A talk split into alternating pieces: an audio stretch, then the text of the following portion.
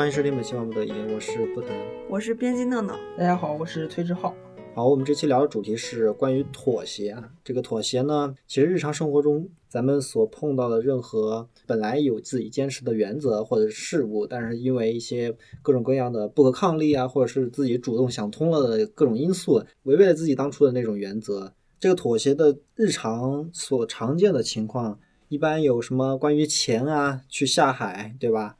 像那些演员变成了女优，像像那什么相亲啊。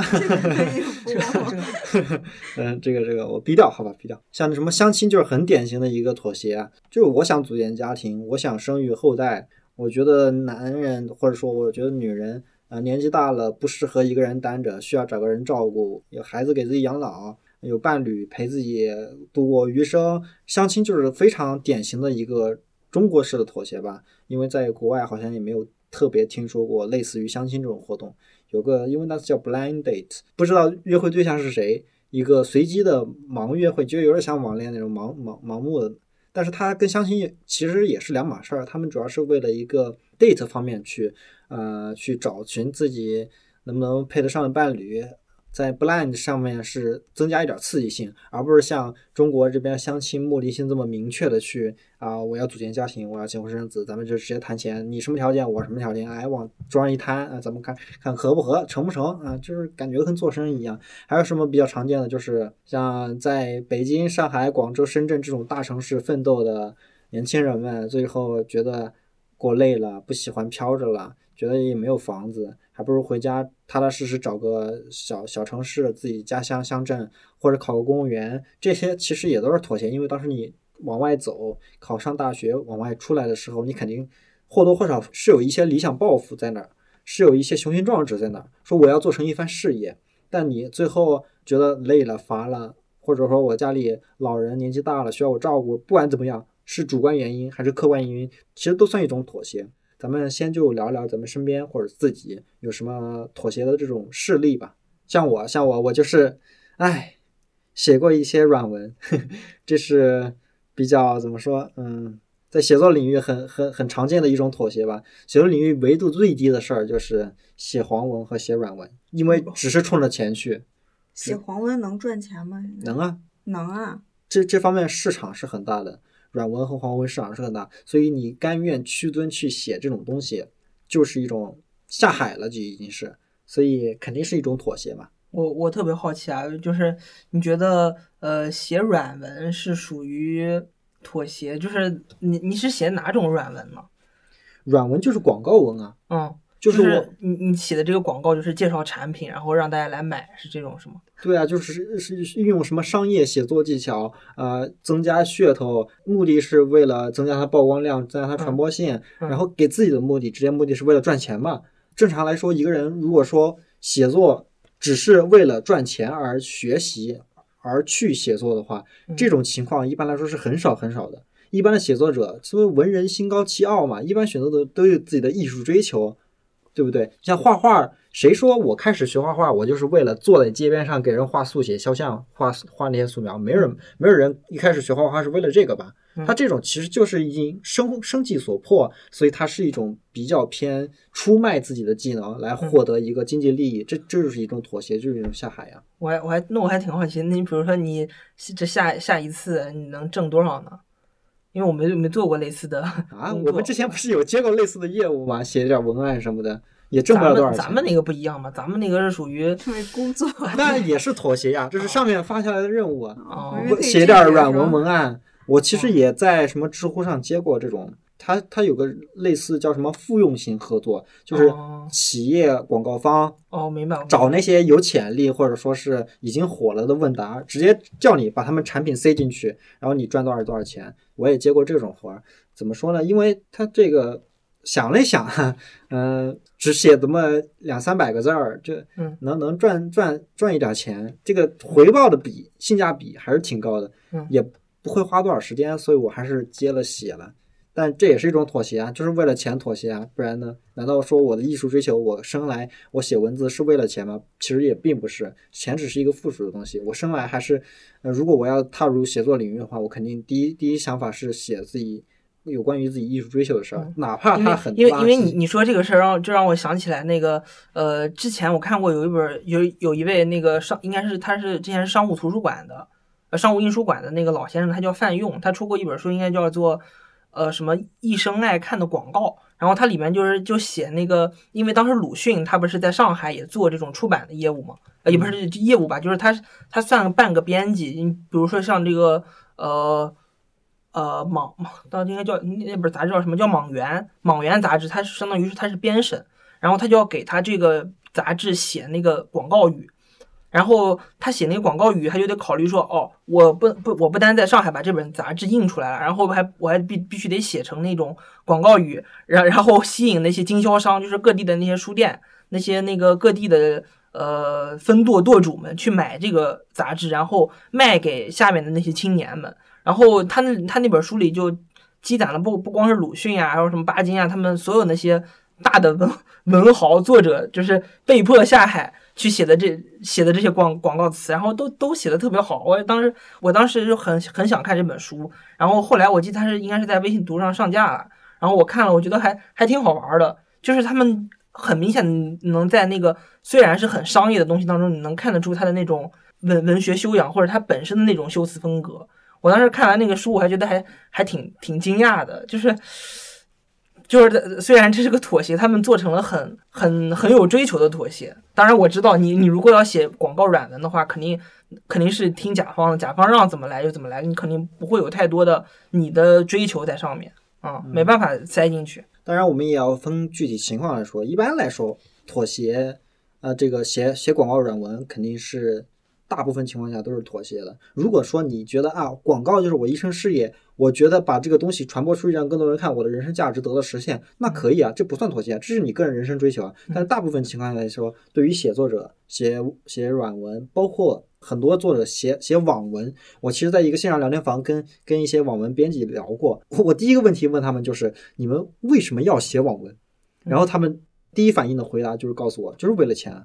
就包括很多写网文的作者，也都是一开始都是为了钱，那其实也是一种妥协。当然，如果你觉得挣钱就是我一生的目标，那其实这个也不算妥协，就是还是分具体情况来说的嘛。其实要讨论这个的话，其实就已经能够刨开很大的领域来讨论了。比如说从文学方面，我们什么样叫妥协，什么样叫软文，什么样又叫雅俗共赏。我我这种像我们经常会讨论的，就是说个人化写作和公共写作。我个人化写作是我自己的表达，在这个文章里边，在这个小说里边。那公共化写作是我把它写的尽量门槛低，尽量让别人都都能够理解，尽量能让它传播出去，有一定的大众流量，大家都能看得懂。雅俗共赏的作品嘛，像其实像我，我也是比较追求雅俗共赏的作品，因为你你作为一个写作，你肯定不是只为了自己看的，你还是为其他人看。你既然为了其他人看，你肯定要照顾到其他人阅读你文章时候的一个阅读体验感。所以我个人也是比较追求雅俗共赏。像中国咱们像那个余华老师的《活着》，就是很经典的什么雅俗共赏的一个作品。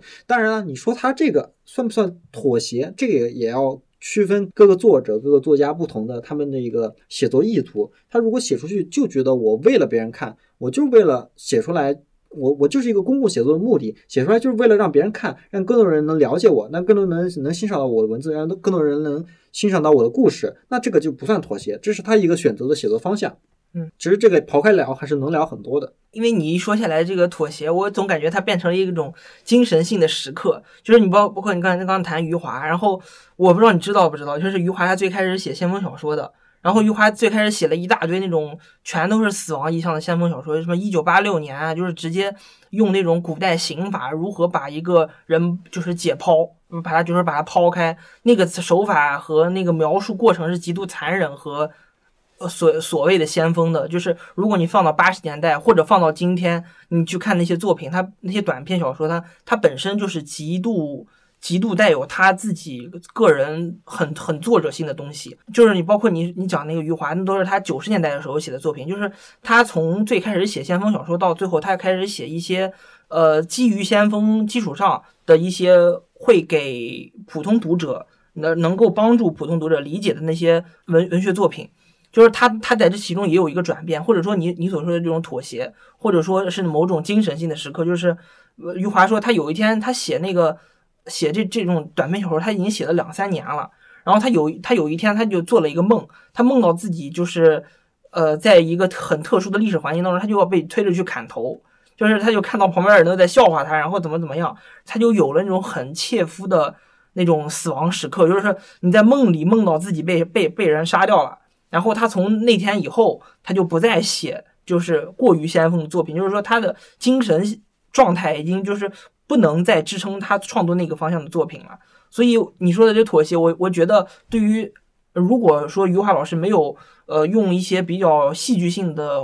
桥段来修饰他做的这个妥协的话，我觉得他的那个那个妥协的时刻是是挺有意思的。就是他为了规避他变成一个呃精神失常的，或者说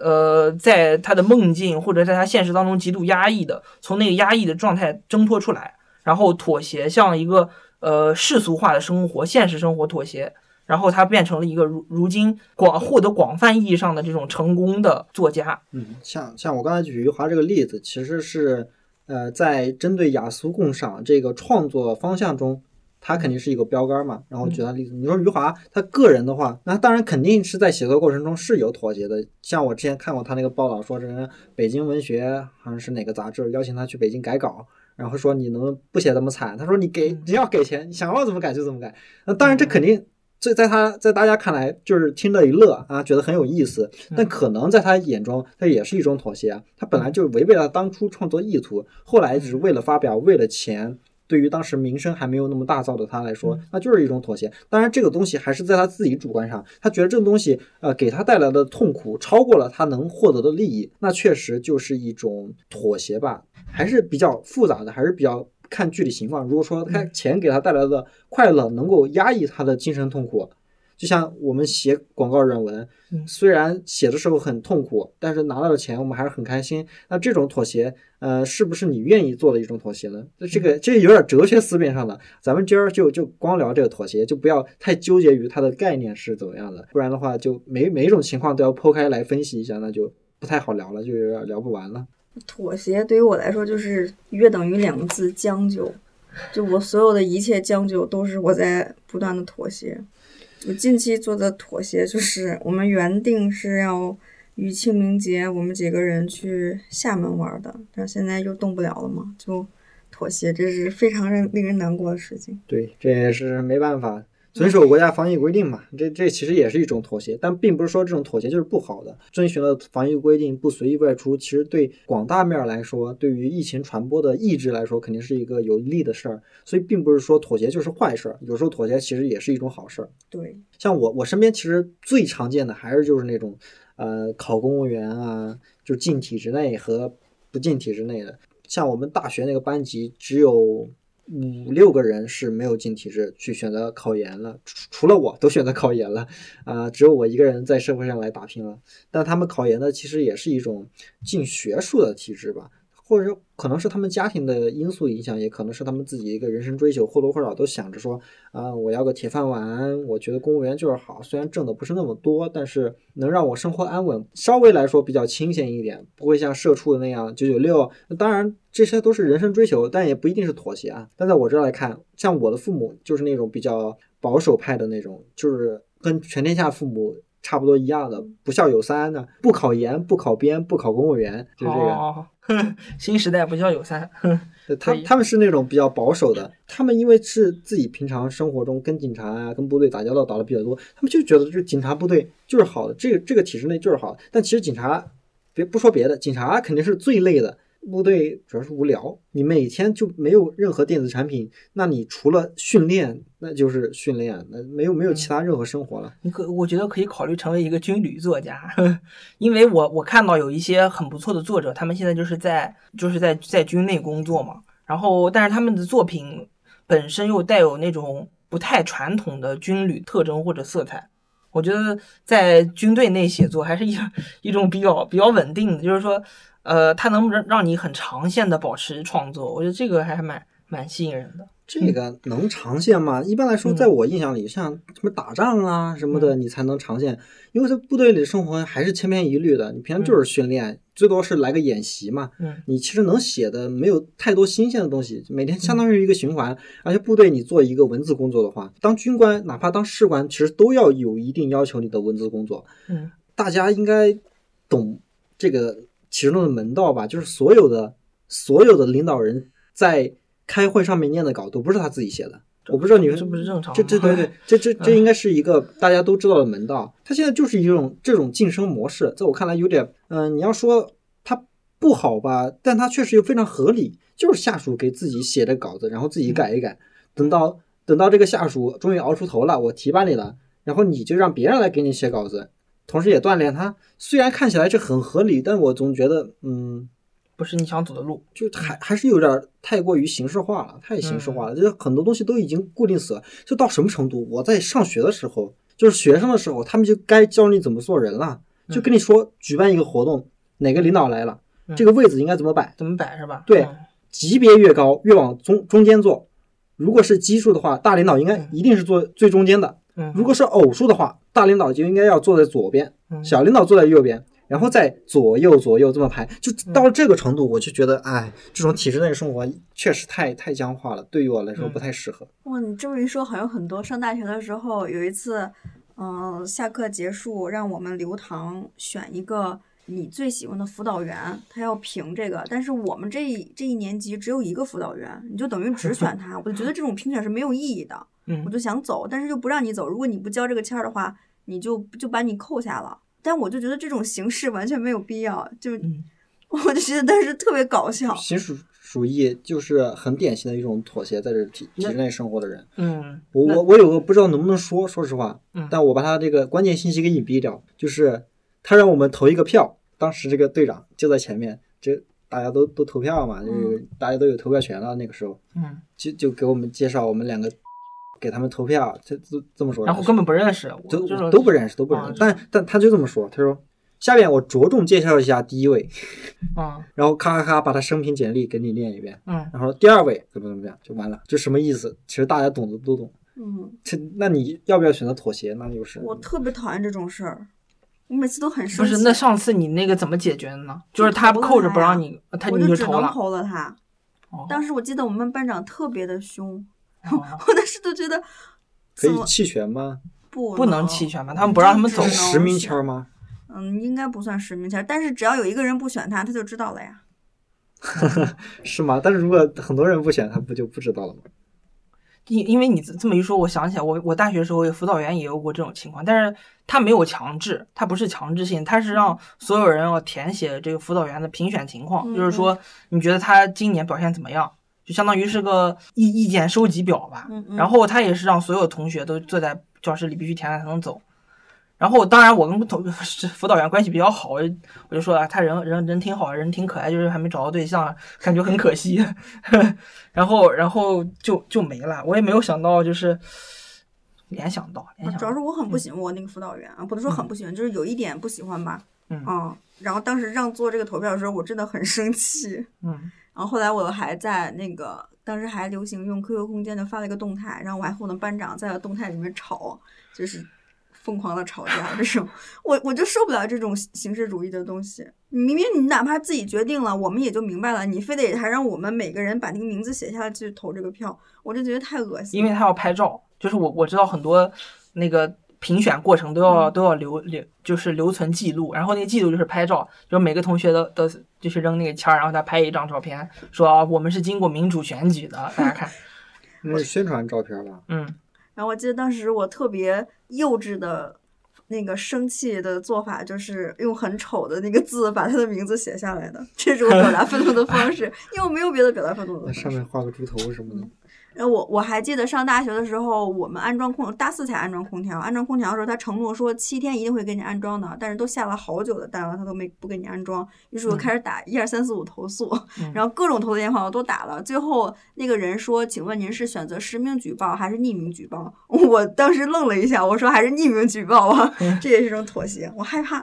我害怕他找到我当时是实名举报，但是我们是这样啊，我我们学校是我直到毕业都没有享受过空调。嗯。对，然后当时是修门的那个事儿，修门修灯，嗯。就是一直不给修，说报修了，但是一直不给修，嗯，哦，我就直接上校校长信箱实名投实名举报了，然后后勤部的主任就就找我过去谈话了，就实名举报之后是确实是有效的，哦。首先是什么党委书记签字，签字完校长签字，校长签字副校长签字，然后直接给了后勤部主任，然后直接把那个人直接派过来，但是那个人派过来特别阴阳怪气，老子，哎，我有点受不了，真的是，哎，哦，就是你你填的举报，这这这这种感觉你知道吗？哎呦，就这个修到哪儿修啊，快快修修修，哈哈，就修完说，就修完说，呃啊，你这修吗？这门锁，呃，门锁修一个三百块钱。我说修门锁还要钱啊？然后跟就好像是这样的，反正我们很校都不收钱，我你我不知道你们这进的什么牛马学校，怎么 这么然后，奇怪然？后，然后我跟宿舍舍友商量一下，说，嗯，这么贵，那那算了，别修了吧。他说好，啊，是你自己说不修了啊，别之后又又举报说我们不修，就这这种阴阳怪气。但是我当时还忍住了，脾气好，脾气好。等他走了之后，我还说一声谢谢，假装自己听不懂他是阴阳怪气，让他自己闷着吧。真不错。回头回头那个后勤部主任就找我谈话了，嗯，然后我就揣了个手机，打开录音过去了。嗯 这这这是我特别经常做这事儿。他就跟我说，你说，呃，这事儿也不是什么大事儿啊，什么什么，呃，可能是你们学生举报的这个方式有有错误，就是在申请网网络上申请举报的时候，不是网络上申请维修。修的时候，对，啊申请报修的时候，它有网络报修和基建报修。网络报修是 WiFi 的事儿啊，你们可能以为网络报修就是在网络上用使用报修啊，哦造成的我明我明白但其实我们没有，我们其实还是填了，直接填了那个报修单的，这纸质的东西都都弄了。但最后想一想，他跟我说说，你要是还揪着这个事儿，嗯这些人就全部得辞。然后我我最后想一想，我说那算了吧，我我还我最后还是妥协，我觉得要是太过了也也没有必要，没有必要违背人道人太太？太逼别人也没必要，我就是、嗯可能就是主要还是发泄为主嘛。所以让他让我写这个呃这个这个谅谅解书是吗？认错书，相当于认错书，是错误在我们，不是他们的错，是我们的错。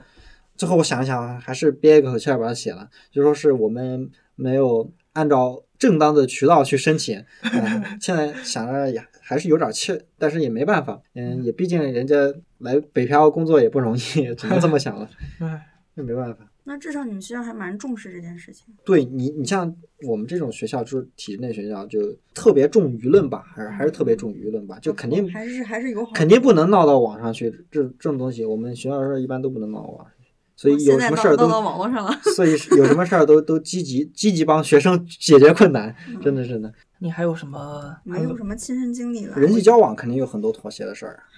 比如说当面一套，背后一套，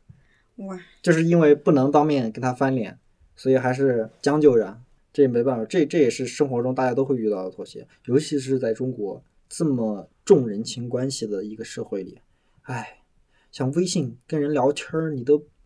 哈哈都不能放。还得哈哈哈哈哈，你才能发过去。就这种东西，啊，我是我是不搞这种。经常发哈哈，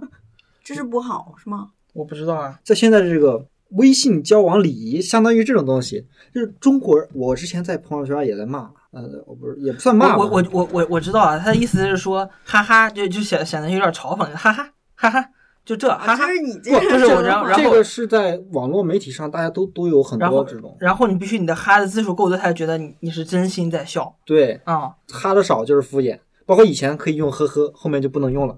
呵呵就是完全的一个嘲，讽，呵呵就是完全嘲讽，啊就啊一直在卷，一直在卷，哈你要哈的越来越多个语，是确实是越来越卷，而且而且后面每个字后面还要跟一个语气词，比如说怎么怎么样哈，对对对对对，怎么怎么样打个波浪号哈，对，对，还有打个波浪号，还有什么？还有什么？什么怎么这样嗯呢？就是还有各种东西。的哦，老师请您按时交稿的哦，加个小波浪号，就越来越卷，就这种东西我完全没有办法在这生存。我感觉我现在的微信就直接把自己打造成一个这种商业人士，就是有事儿说事儿，不要废话，没事儿咱们不要交流。我现在就只能这样了，因为我特别受不了这种东西。嗯，对这这对对，这，但但很多人在这套礼仪中的人，那肯定也是不能说百分之百都觉得啊，我就应该这么做，对吧？很多人他其实还是妥协的，他不想打那么多哈，但是为了这个礼仪，他妥协了，他必须得打那么多哈，否则别人认为你不是在笑，就是在敷衍他，那没办法，这就是很常见的。就社交礼仪，感觉社交交往中有很多很多这种妥协的案例，还是大家想太多啊，是。就感容易想太中国人还是比较偏敏感的。如果如果说你把那个哈哈打在字儿后面，就其实还好。然后我之前经常说，呃，就是说一串话，然后哈哈，然后打个波浪号就没了。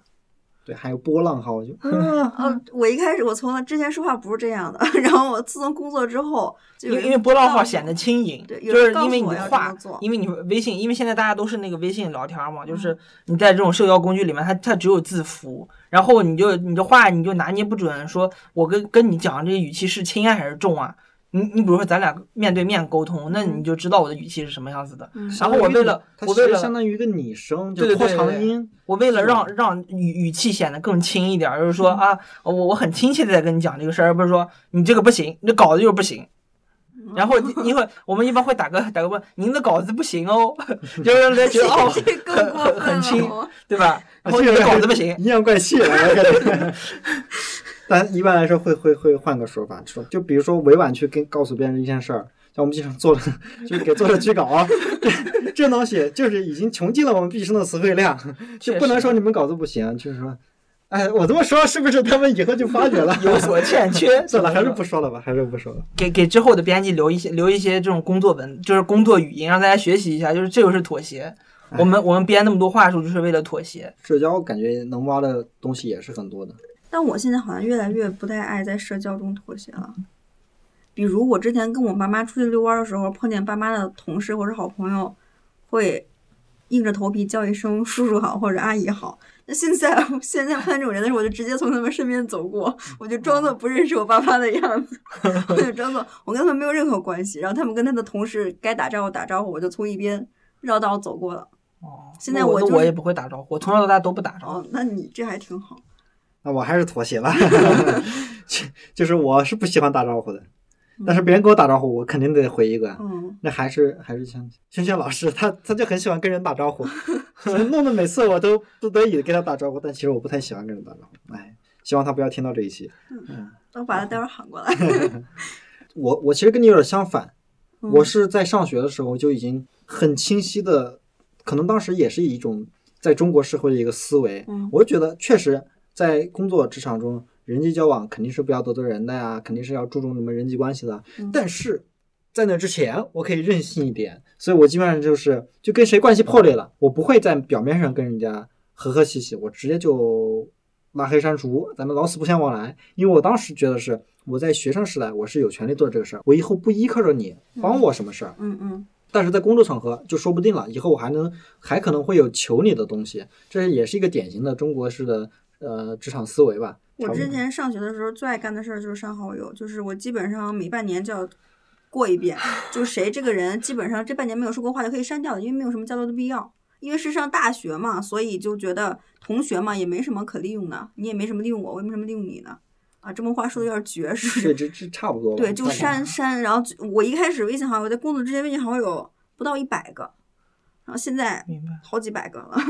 其实，其实我最开始是拒生的，就是，但是如果你跟我不是生人，就是咱俩哪怕见过一面，嗯，我觉得能跟你很很愉快的聊在一起。就是如果咱俩第一次见面，我就真的有点尬，我就不知道该该讲点啥，我可能得需要个断生的阶段。但你就你这种交际花还需要？我我但是我自来熟吗？我如果第一次见到，我就觉得，啊，这这怎么怎么张开嘴呢？比如时间长了之后，你根本不记得这个人的声音，不记得这这个人的脸，嗯，我觉得就没什么交流的必要了，删掉。嗯我倒是没删过。所以现在基本让我删干净了，有些人。那我现在就是，我现在是不删人，我也不对别人关我的什么朋友圈啊什么都嗯都不关，这种我就感觉自己你不发呀？我是啊，就就 是一种妥协哦啊。我现在就是因为人太多了，而且大家都能看到，我也不想把人家屏蔽掉，让人家以为认为我区别对待什么的。呃，我也不不太想搞那个仅聊天的那个功能，除非嗯除非这种人就笃定了不太交往，所以我可能会设一个仅聊天。一般来说不会这样的，就是就正因为这样，所以我才呃觉得自己不不不太该发太多朋友圈，不太该做那种在在人家朋友圈里特别刺头的一个人存在，所以我现在就慢慢妥协，基本上都不发了。那家庭中呢？我还是我还挺我其实还挺好奇的。你比如说梅老梅老师，你会以后会考虑妥协吗那？我肯定不考虑妥协，我你这个基基本上断绝关系了，都都已经把所有亲朋好友都拉黑了。基你就你把比如说，假如有个真的很触动你的那个点，你比如说像那个什么《生活大爆炸》里，我最近又看了一遍，就是那个什么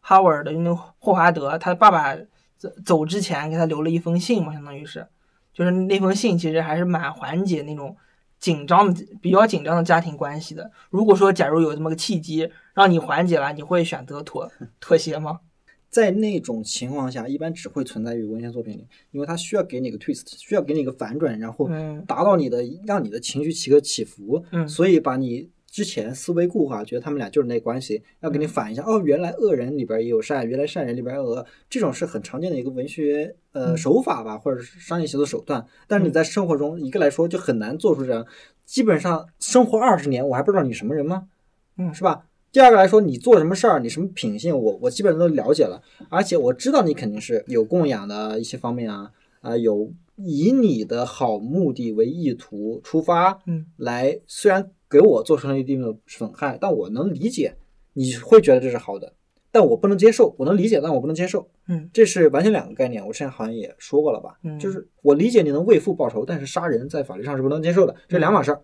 嗯我能理解你所有的意图，我知道你什么样的人，但我不能接受。我已经做出来这个决定了，那以后你再做什么弥补的事儿，在我这儿肯定都是没有用的。只是你找我，我今我也不是说多恨呐、或者说是多多厌恶啊，嗯我现在就已经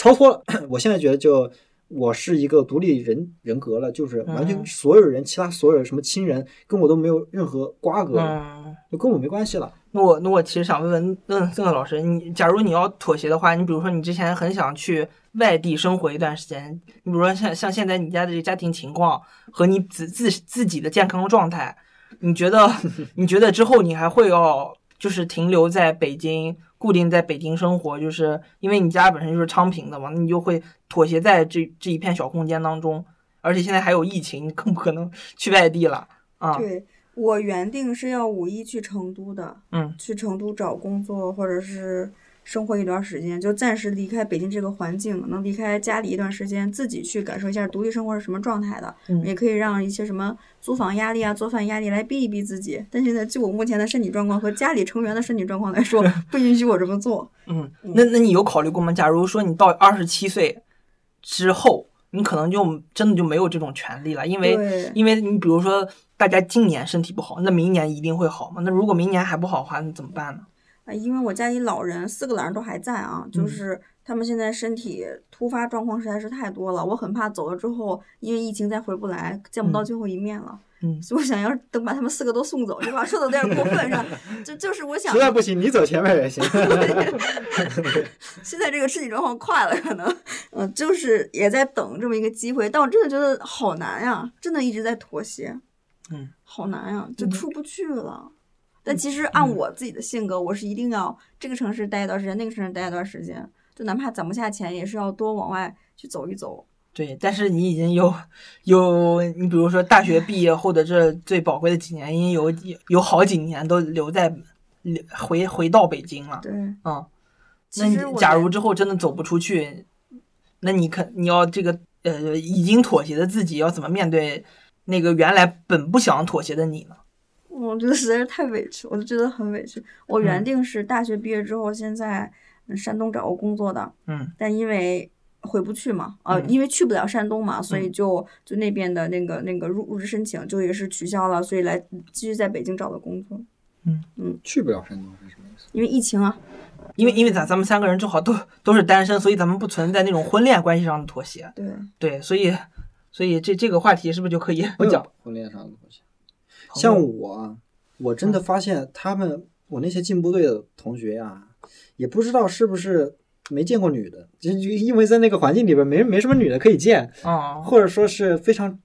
这或者有那种非常着急的念头，所以很多就很多就已经冷不丁的，他就很迫切的找了个女朋友，即便这个哦女朋友在我眼里跟他完全不不匹配，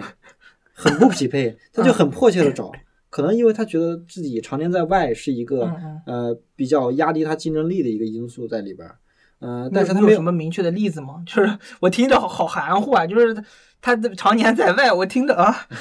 部队嘛，尤其我我朋友基本上都是在船上的那种，出个海基本上就很久才能回来一趟。就那种情况下，可能是对他来说啊、竞争力有所降低，所以他更妥协的去找一些相对来说在他标准性低一点的就是有没有歧视女性的嫌疑啊？我这有点不敢说了。我我他，你觉得他们有爱情吗？我这很好奇。对，我就是在在在想这一点，他们不可能按照我对他们了解来说，他们不可能就是这么快，或者说是这么简单的去找一个在我眼里不不太匹配他们的女生，而且很多都已经订婚了，很多都已经订婚了，嗯就才几年啊，说不定他们在一起的时间更短，都没有满一年，就就开始谈订婚啊这件事儿，就我感觉不知道是妥协还是觉得他们就觉得自己以后更没有好的机会了，啊，这肯定是一种妥协嘛。可能是因为现在男多女少，着急占一个空位啊，不能说空位，这不对，侮辱女性，就是着急女的说没事儿女，的说没事儿的说没事儿，就是就是着急占用一个资源而已那。在我眼里，其实你结不结婚无所谓的。如果真的喜欢一个人的话，你嗯结不结婚，其实这种形式上的东西就是没有必要的。如果你非要想生小孩的话，当然是有点必要的，你有户口啊，或者说是怎么说，他们那个体制可以帮你把户口改到其他的地方。像这种情况下还是有点必要，但是你要说只是谈恋爱什么的话，你根本没有必要这么着急，对不对？这也是回到一个永恒的命题，就是我走在路上，我只能摘一颗果子，我怎么知道我手里这个呃，我眼前的这个果子是不是它里边最好的？说不定后面有更好的，但后面万一没有更好怎么办？这还是永恒的命题。嗯，哎，我听起来还是挺挺挺但在这个。想法中，你把人当做物品来挑选了，而不是把人当做一个独具有独特性的东西来看待。嗯，我我我明白，我明白。我只能说这是一种转喻吧，它也不一定是个东西，它就是一种状态，人的一种状态。首先，首先呢，我嗯并不是以物化的呃这种想法去描述这个东西的，嗯我是说挑选合适的人。嗯当然你，你肯定有一定物化的成分在里边，嗯不然的话，你说相亲，大家都是互相物化，其实嗯嗯，对吧相亲确实是。这这这并不存在歧视不歧视，就是找人，就是涉及到一个词儿，就是我特别讨厌一个词儿叫搭伙过日子。我觉得这种东西是真的没有任何必要存在于生命当中的事儿，你嗯并不需要一个人来跟你搭伙来过日子。对，说的太好了，这句话说的很好。确实，然后下下面这段是不能播的，我我曾经不止一次。就是觉得我还能忍我爸我妈也是这样，就是我呃，尤其是我我妈有有很很激烈跟我说，以后不要我结婚啊！你看看你爸就是什么样子。然后然后过，然后我说行行行，我给你录下来，我给你录下来。然后过两个过俩礼拜，就是我爸可能跟他关系和好了，就就又变得非常 peace and love，对我就我就两个人两个人就又就开始攻击我了。你要说你要说单纯的情绪性的啊，嗯大家吵架这不这还能理解。就是祥林扫兴。其实我还是倾向于让我妈说的，因为我很担心，你比如说堵着堵着她，比如因为她到更年期了嘛，堵着堵着，万一堵出来这种什么乳腺炎啊，就是乳乳腺癌啊之类的，就就很可怕，对吧？他的情绪得不到宣泄，我每次都说，我呃嗯，对他人太次。我我我就我就我经常跟我妈说，确实人太次不行，你当没眼光呀，伙计。然后然后然后 然后你就你就你就你就你就先打提前量，然后他就听完以后啊，他觉得啊，确实是确实自己当年眼光不行，导致现在这这番田地，然后现在想想想真正破局又不敢，那就是这样呗，但但是说妥协就吵架是妥协。吵架这种挖呃这种诉苦啊，都还能理解。像我这种，我我家庭就是怎么跟你说，就是他已经上升到另外一个程度了，就是两个家庭之间的仇恨了，就已经变到那个程度，他们还不离婚，天呐，真的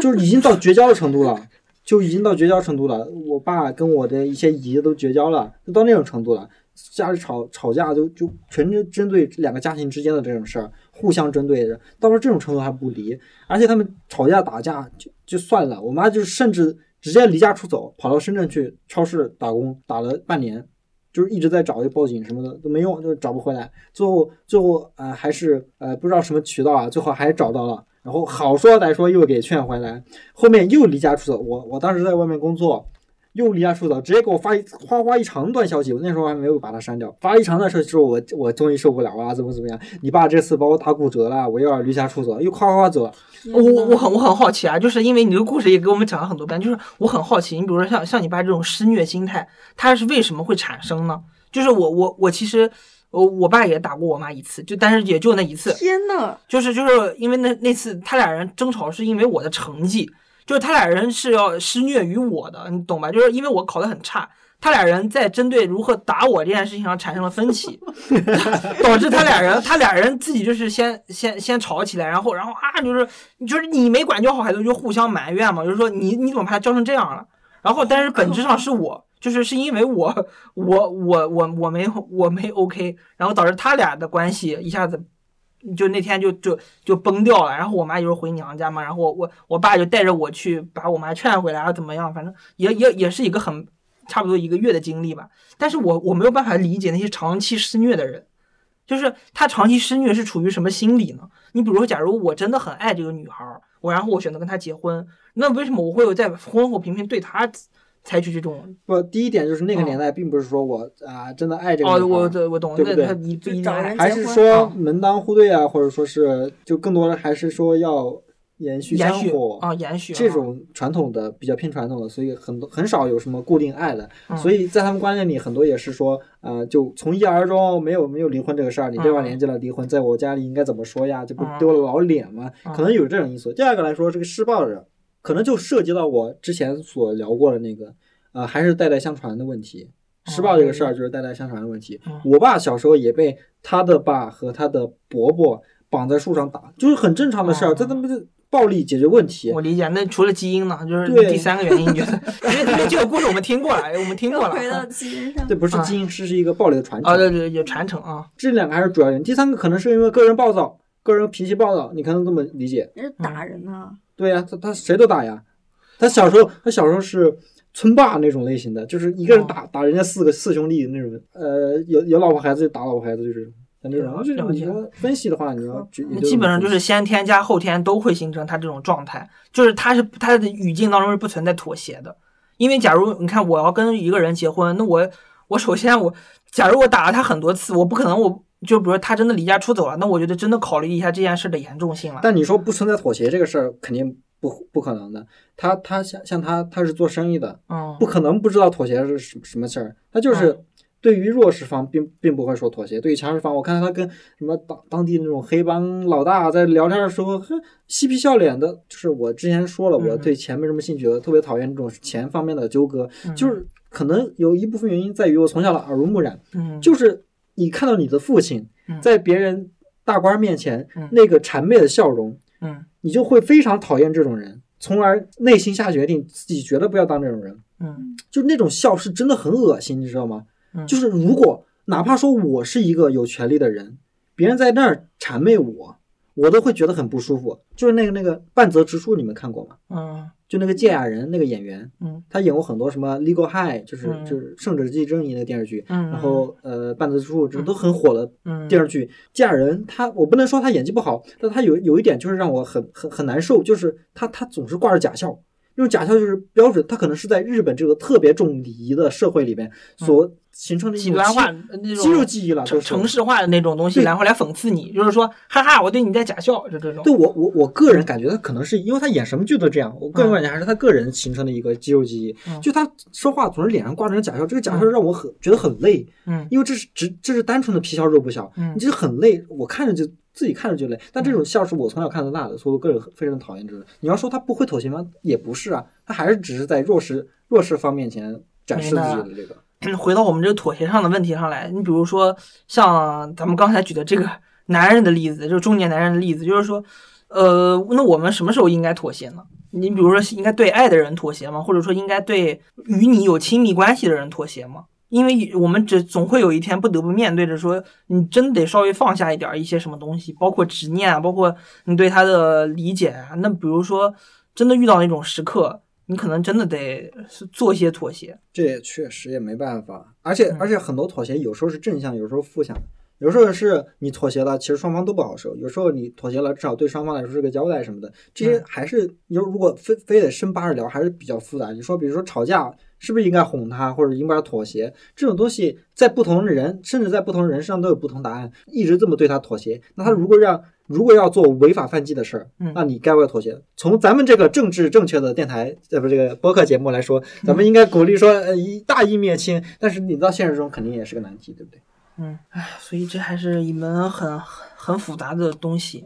对，所以这也是人类自从人类文明诞生以来，嗯人类永恒的命题啊，就是理想和现实，我究竟要不要妥协？这是嗯一个什么理想状态什么的，类似于这种。咱们今天不是说要解决这个问题，咱们今天只是聊一聊，只能只能说你到那个那个精神时刻，你到那个妥协的时刻，你要不要去这么做？对，你看嗯对我来说，我个人还是比较崇尚理性主义那一套啊，但不是那种哲学哲学意义上的理性主义，就是单纯的现实中把理性发挥到比较极致的一个状态，就是理性主义。像我这种价值观的话，我还是会倾向于做一个利益权衡的，你就是计算，你就算它利大于弊还是弊大于利，再再继续选择要不要去妥协。但是你很多情况下，你的理、你的感性也是利益权衡中很重要的一环。即便说我现在就要减肥，我理性知道我不应该吃摄入这些高热的食物，但是我感性告诉我，你现在喝这么一口，